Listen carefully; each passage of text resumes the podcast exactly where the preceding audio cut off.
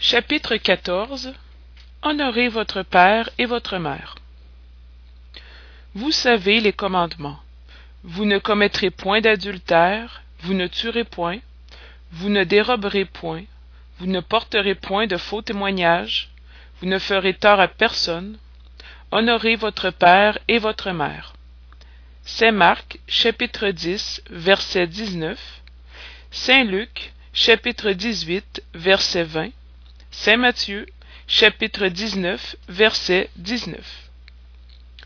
Honorez votre père et votre mère, afin que vous viviez longtemps sur la terre que le Seigneur votre Dieu vous donnera. Décalogue, Exode, chapitre 20, verset 12. Piété filiale. Le commandement Honorez votre père et votre mère est une conséquence de la loi générale de charité et d'amour du prochain. Car on ne peut aimer son prochain sans aimer son père et sa mère. Mais le mot honorer renferme un devoir de plus à leur égard, celui de la piété filiale. Dieu a voulu montrer par là qu'à l'amour il faut ajouter le respect, les égards, la soumission et la condescendance ce qui implique l'obligation d'accomplir envers eux d'une manière plus rigoureuse encore tout ce que la charité commande envers le prochain. Ce devoir s'étend naturellement aux personnes qui tiennent lieu de père et de mère, et qui en ont d'autant plus de mérite que leur dévouement est moins obligatoire. Dieu punit toujours d'une manière rigoureuse toute violation de ce commandement. Honorer son père et sa mère, ce n'est pas seulement les respecter, c'est aussi les assister dans le besoin. C'est leur procurer le repos sur leurs vieux jours. C'est les entourer de sollicitude, comme ils l'ont fait pour nous dans notre enfance. C'est surtout envers les parents sans ressources que se montre la véritable piété filiale. Satisfont-ils à ce commandement ceux qui croient faire un grand effort en leur donnant tout juste de quoi ne pas mourir de faim, alors qu'eux-mêmes ne se privent de rien? En les reléguant dans les plus infimes réduits de la maison, pour ne pas les laisser dans la rue, alors qu'ils se réservent ce qu'il y a de mieux, de plus confortable? Heureux encore lorsqu'ils ne le font pas de mauvaise grâce et ne leur font pas acheter le temps qu'il leur reste à vivre en se déchargeant sur eux des fatigues du ménage? Est-ce donc aux parents vieux et faibles à être les serviteurs des enfants jeunes et forts? Leur mère a-t-elle marchandé son lait quand il était au berceau? A-t-elle compté ses veilles quand il était malade?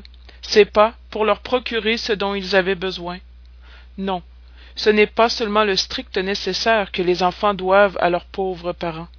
Ce sont aussi, autant qu'ils le peuvent, les petites douceurs du superflu, les prévenances, les soins délicats, qui ne sont que l'intérêt de ce qu'ils ont reçu. Le paiement d'une dette sacrée. Là seulement est la piété filiale acceptée par Dieu. Malheur donc à celui qui oublie ce qu'il doit à ceux qui l'ont soutenu dans sa faiblesse, qui avec la vie matérielle lui ont donné la vie morale, qui souvent se sont imposés de dures privations pour assurer son bien-être. Malheur à l'ingrat, car il sera puni par l'ingratitude et l'abandon.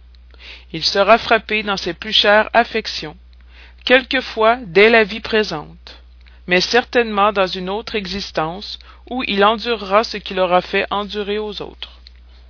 Certains parents, il est vrai, méconnaissent leurs devoirs et ne sont pas pour les enfants ce qu'ils devraient être. Mais c'est à Dieu de les punir et non à leurs enfants. Ce n'est pas à ceux-ci de le leur reprocher, parce que peut-être eux-mêmes ont mérité qu'il en fût ainsi. Si la charité fait une loi de rendre le bien pour le mal, d'être indulgent pour les imperfections d'autrui, de ne point médire de son prochain, d'oublier et de pardonner les torts, d'aimer même ses ennemis, combien cette obligation n'est-elle pas plus grande encore à l'égard des parents? Les enfants doivent donc prendre pour règle de leur conduite envers ces derniers tous les préceptes de Jésus concernant le prochain et se dire que tout procédé blâmable vis-à-vis d'étrangers l'est encore plus vis-à-vis des proches, et que ce qui peut être qui peut n'être qu'une faute dans le premier cas peut devenir crime dans le second, parce qu'alors au manque de charité se joint l'ingratitude. Dieu a dit, Honorez votre père et votre mère, afin que vous viviez longtemps sur la terre que le Seigneur votre Dieu vous donnera. Pourquoi donc promet-il comme récompense la vie sur la terre et non la vie céleste? L'explication en est dans ces mots que Dieu vous donnera. Supprimez dans la formule moderne du décalogue ce qui en dénature le sens. Pour comprendre cette parole, il faut se reporter à la situation et aux idées des Hébreux à l'époque où elle a été dite. Ils ne comprenaient pas encore la vie future. Leur vue ne s'étendait pas au-delà de la vie corporelle. Ils devaient donc être plus touchés de ce qu'ils voyaient que de ce qu'ils ne voyaient pas. C'est pourquoi Dieu leur parle un langage à leur portée, et comme à des enfants, leur donne en perspective ce qui peut les satisfaire. Ils étaient alors dans le désert, la terre que Dieu leur donnera était la terre promise, but de leur aspiration. Ils ne désiraient rien de plus, et Dieu leur dit qu'ils y vivront longtemps, c'est-à-dire qu'ils la posséderont longtemps s'ils observent ses commandements.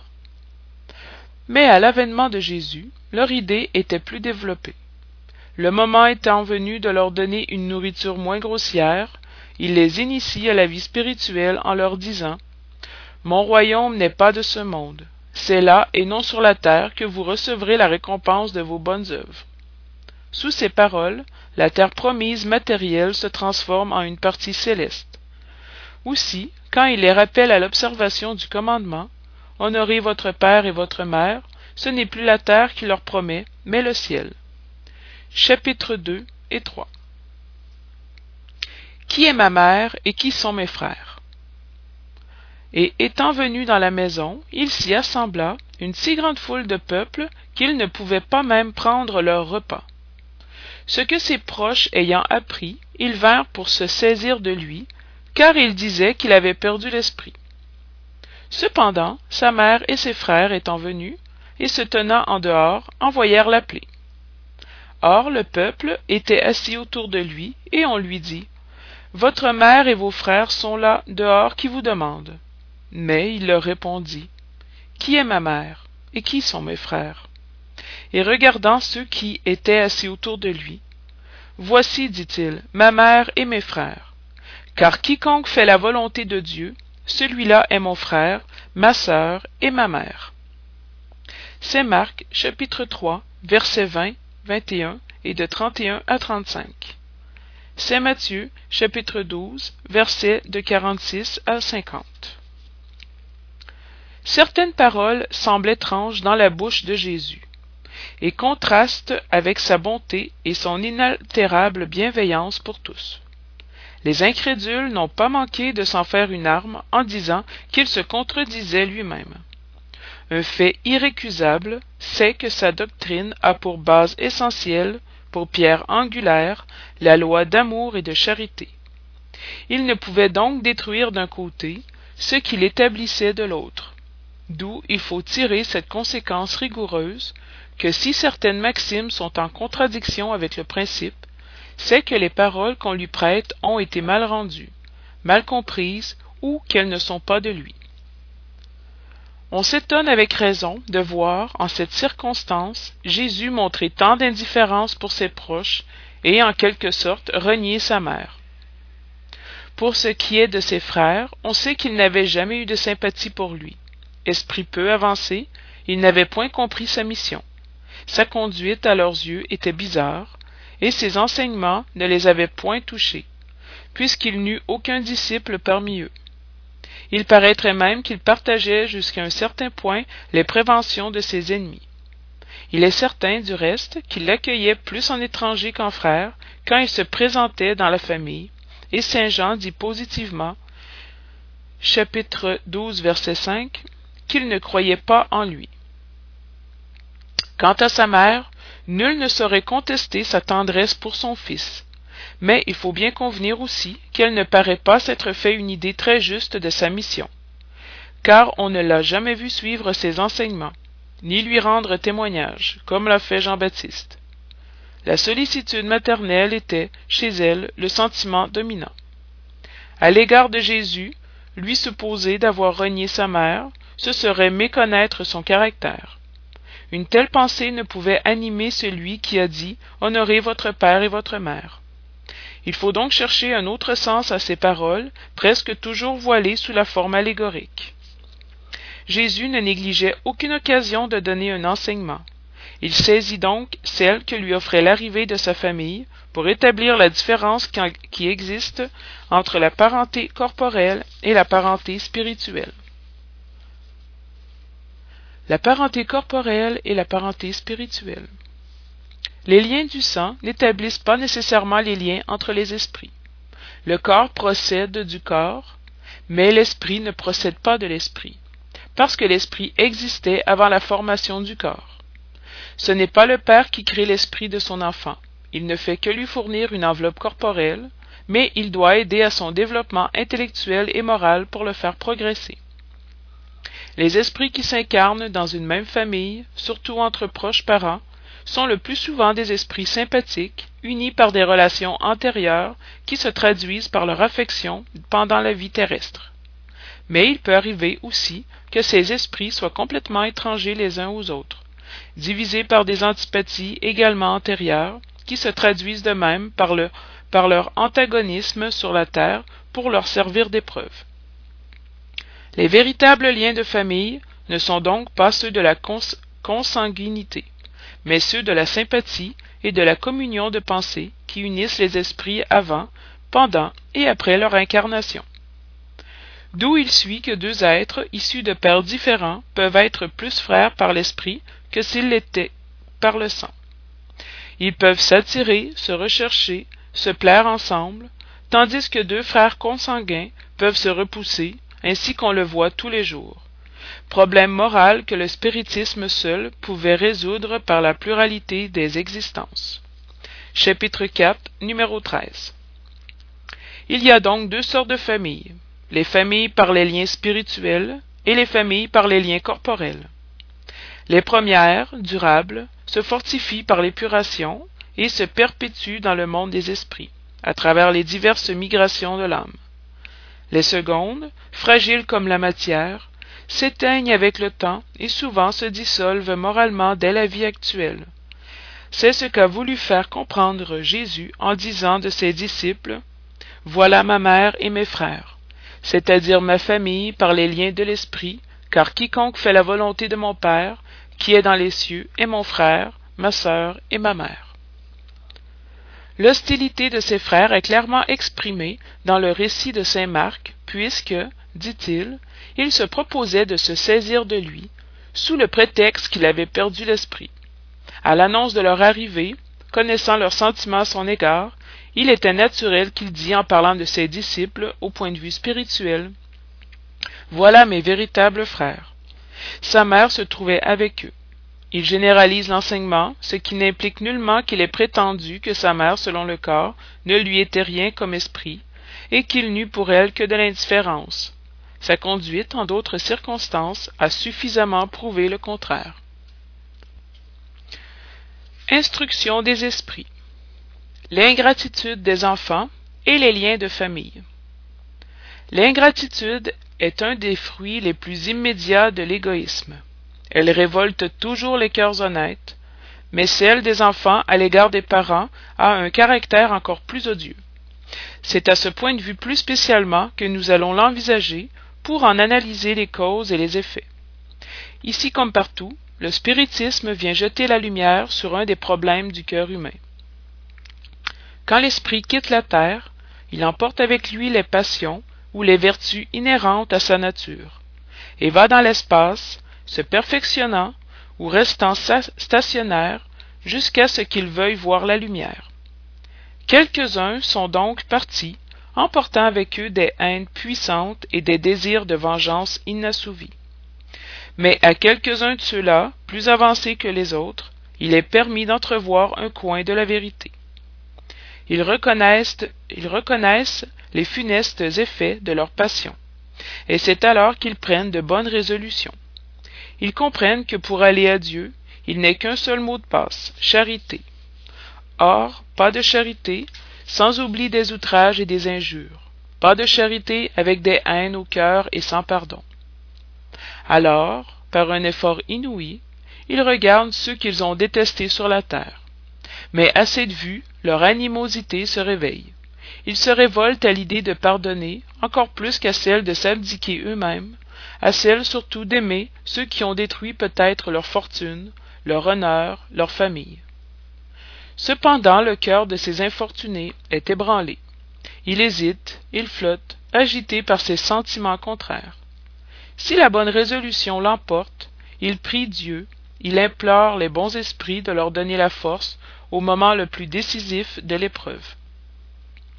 Enfin, après quelques années de méditation et de prière, l'esprit profite d'une chair qui se prépare dans la famille de celui qui l'a détesté, et demande aux esprits chargés de transmettre les ordres suprêmes d'aller remplir sur la terre les destinées de cette chair qui vient de se former. Quelle sera donc sa conduite dans cette famille? Elle dépendra du plus ou moins de persistance de ses bonnes résolutions. Le contact incessant des êtres qu'il a haïs est une épreuve terrible sous laquelle il succombe parfois, si sa volonté n'est pas assez forte. Ainsi, selon que la bonne ou la mauvaise résolution l'emportera, il sera l'ami ou l'ennemi de ceux au milieu desquels il est appelé à vivre. Par là s'expliquent ces haines, ces répulsions instinctives que l'on remarque chez certains enfants, et qu'aucun acte antérieur ne semble justifier. Rien, en effet, dans cette existence n'a pu provoquer cette antipathie. Pour s'en rendre compte, il faut porter son regard sur le passé. Ô Spirit, comprenez aujourd'hui le grand rôle de l'humanité. Comprenez que quand vous produisez un corps, l'âme qui s'y incarne vient de l'espace pour progresser. Sachez vos devoirs et mettez tout votre amour à rapprocher cette âme de Dieu. C'est la mission qui vous est confiée et dont vous recevrez la récompense si vous l'accomplissez fidèlement. Vos soins, l'éducation que vous lui donnerez, aideront à son perfectionnement et à son bien-être futur. Songez qu'à chaque père et à chaque mère, Dieu demandera Qu'avez-vous fait de l'enfant confié à votre garde? S'il est resté arriéré par votre faute, votre châtiment sera de le voir parmi les esprits souffrants, tandis qu'il dépendait de vous qu'il fût heureux alors vous-même, bourrelé de remords, vous demanderez à réparer votre faute. Vous solliciterez une nouvelle incarnation pour vous et pour lui, dans laquelle vous l'entourerez de soins plus éclairés, et lui, plein de reconnaissance, vous entourera de son amour. Ne rebutez donc point l'enfant au berceau qui repousse sa mère, ni celui qui vous paye d'ingratitude. Ce n'est pas le hasard qui l'a fait ainsi et qui vous l'a donné une intuition imparfaite du passé se révèle, et de là juger que l'un ou l'autre a déjà bien haï a été bien offensé, que l'un ou l'autre est venu pour pardonner ou pour expier. Mère, embrassez donc l'enfant qui vous cause du chagrin, et dites-vous L'un de nous deux a été coupable. Méritez les jouissances divines que Dieu attache à la maternité, en apprenant à cet enfant qu'il est sur la terre pour se perfectionner, aimer et bénir. Mais hélas, beaucoup d'entre vous, au lieu de chasser par l'éducation les mauvais principes innés des existences antérieures, entretiennent, développent ces mêmes principes par une coupable faiblesse ou par insouciance. Et plus tard, votre cœur, ulcéré par l'ingratitude de vos enfants, sera pour vous, dès cette vie, le commencement de votre expiation. La tâche n'est pas aussi difficile que vous pourriez le croire. Elle n'exige point le savoir du monde. L'ignorant comme le savant peut la remplir. Et le spiritisme vient la faciliter en faisant connaître la cause des imperfections du cœur humain. Dès le berceau, l'enfant manifeste les instincts, bons ou mauvais, qu'il apporte de son existence antérieure. C'est à les étudier qu'il faut s'appliquer. Tous les mots ont leur principe, dans l'égoïsme et l'orgueil. Épiez donc les moindres signes qui révèlent le germe de ces vices, et attachez-vous à les combattre sans attendre qu'il ait pris des racines profondes. Faites comme le bon jardinier, qui arrache les mauvais bourgeons à mesure qu'il les voit poindre sur l'arbre. Si vous laissez se développer l'égoïsme et l'orgueil, ne vous étonnez pas d'être plus tard payé par l'ingratitude. Quand des parents ont fait tout ce qu'ils doivent pour l'avancement moral de leur enfant, s'ils ne réussissent pas, ils n'ont point de reproche à se faire, et leur conscience peut être en repos. Mais au chagrin bien naturel qu'ils éprouvent de l'insuccès de leur effort, Dieu réserve une grande, une immense consolation par la certitude que ce n'est qu'un retard, et qu'il leur sera donné d'achever dans une autre existence l'œuvre commencée dans celle-ci, et qu'un jour l'enfant ingrat les récompensera par son amour. Chapitre 13, numéro 19. Dieu n'a point fait l'épreuve au-dessus des forces de celui qui la demande. Il ne permet que celle qu'on peut accomplir. Si l'on ne réussit pas, ce n'est donc pas la possibilité qui manque, mais la volonté, car combien y en a-t-il qui, au lieu de résister au mauvais entraînement, s'y complaisent? C'est à ceux-là que sont réservés les pleurs et les gémissements dans leur existence postérieure. Mais admirez la bonté de Dieu, qui ne ferme jamais la porte du repentir. Un jour vient où le coupable est là de souffrir, où son orgueil est enfin dompté. C'est alors que Dieu ouvre ses bras paternels à l'enfant prodigue qui se jette à ses pieds. Les fortes épreuves, entendez-moi bien, sont presque toujours l'indice d'une fin de souffrance et d'un perfectionnement de l'esprit, lorsqu'elles sont acceptées en vue de Dieu. C'est un moment suprême, et c'est là, surtout, qu'il importe de ne pas faillir en murmurant, si l'on ne veut en perdre le fruit et avoir à recommencer. Au lieu de vous plaindre, remerciez Dieu qui vous offre l'occasion de vaincre pour vous, donner le prix de la victoire.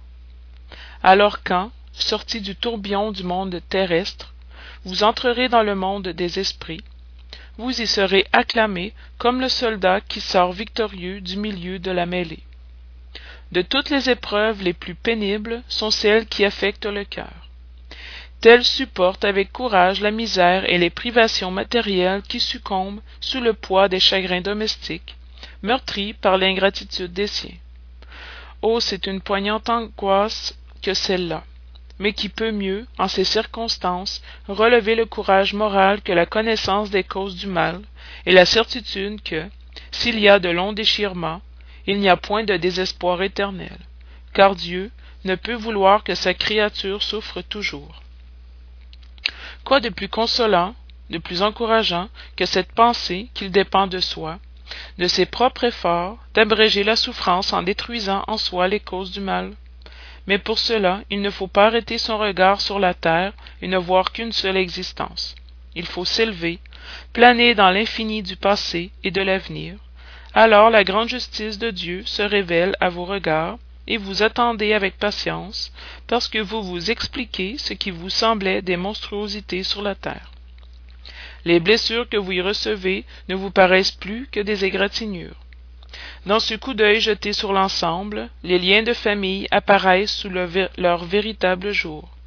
Ce ne sont plus les liens fragiles de la matière qui en réunissent les membres, mais les liens durables de l'esprit qui se perpétuent et se consolident en s'épurant, au lieu de se briser par la réincarnation. Les esprits que la similitude des goûts, l'identité du progrès moral et l'affection portent à se, à se réunir forment des familles. Ces mêmes esprits, dans leur migration terrestre, se recherchent pour se grouper, comme ils le font dans l'espace. De là naissent les familles unies et homogènes. Ici, dans leur pérégrination, ils sont momentanément séparés, ils se retrouvent plus tard heureux de leur nouveau progrès. Mais comme ils ne, ils ne doivent pas travailler seulement pour eux, Dieu permet que des esprits moins avancés viennent s'incarner parmi eux pour y puiser des conseils et de bons exemples dans l'intérêt de leur avancement. Il y cause parfois du trouble, mais là est l'épreuve, là est la tâche. Accueillez-les donc en frères, venez-leur en aide, et plus tard, dans le monde des esprits, la famille se félicitera d'avoir sauvé des naufragés qui, à leur tour, pourront en sauver d'autres. Saint Augustin, Paris, 1862.